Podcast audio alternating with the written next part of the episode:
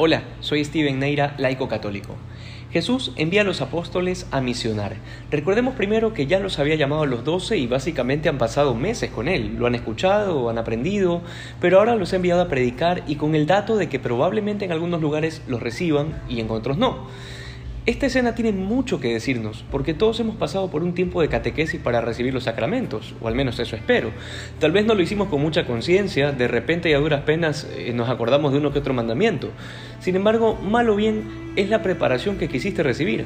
Algunos habrán aprovechado más que otros ese tiempo de enseñanza con Jesús, sin embargo, hoy ya hemos recibido los sacramentos de iniciación cristiana, bautismo, comunión y confirmación. Es decir, ya pasamos esa primera etapa. Ahora es el momento de salir a evangelizar. Es el momento de anunciar el Evangelio, como lo decía San Pablo, a tiempo y a destiempo. Que no te sientes lo suficientemente formado, que no conoces ciertos temas. Pues bueno, ¿qué hacemos cuando nos piden hacer un trabajo que no sabemos muy bien cómo hacerlo? Si eres de los que se rinde fácil, esto del reino de los cielos no es para ti.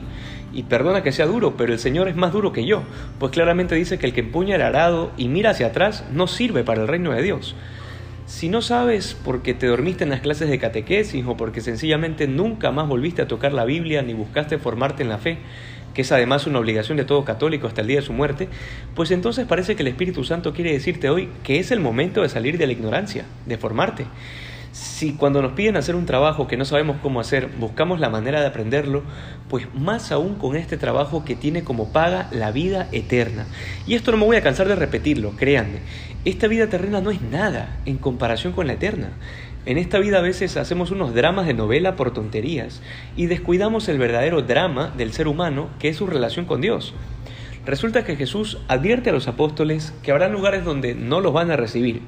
¿Qué quiere decir esto? Sencillo, que los ha enviado a anunciar el Evangelio a todos, tanto a los que quieren escuchar como a los que no. Esto lo digo porque a veces podemos tener esta idea de no querer incomodar a nadie anunciándole la verdad de Jesucristo. Y créanme, el Señor nos ha llamado a su servicio justamente para todo lo contrario. No solo para incomodar a la gente, sino para invitarlos a que se conviertan.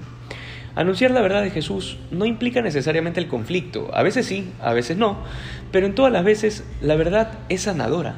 Recordemos que la razón fundamental por la que Jesús envía a los apóstoles a predicar el Evangelio es para que la gente llegue al conocimiento de la verdad y se salve. Ese es el único y verdadero fin de la evangelización, la salvación de las almas, empezando por la nuestra. Hay tanta gente que vive una miseria espiritual profunda, que se sienten solas, abandonadas de Dios, porque no han encontrado el sentido de su vida en este mundo. Esa gente está esperando que tú y yo les anunciemos el amor de Cristo. La injusticia más grande sería que nos quedemos a mitad del camino con la triste excusa de es que yo no sé hablar de esto o me da vergüenza tocar estos temas y el clásico de política y religión yo no hablo, que cada quien crea lo que quiera. Con estos respetos humanos, créanme que el cristianismo no hubiera llegado ni al día 2 después de la resurrección de Jesús. Seamos valientes y anunciemos la verdad, hoy, no mañana, hoy, y que seamos más santos que ayer.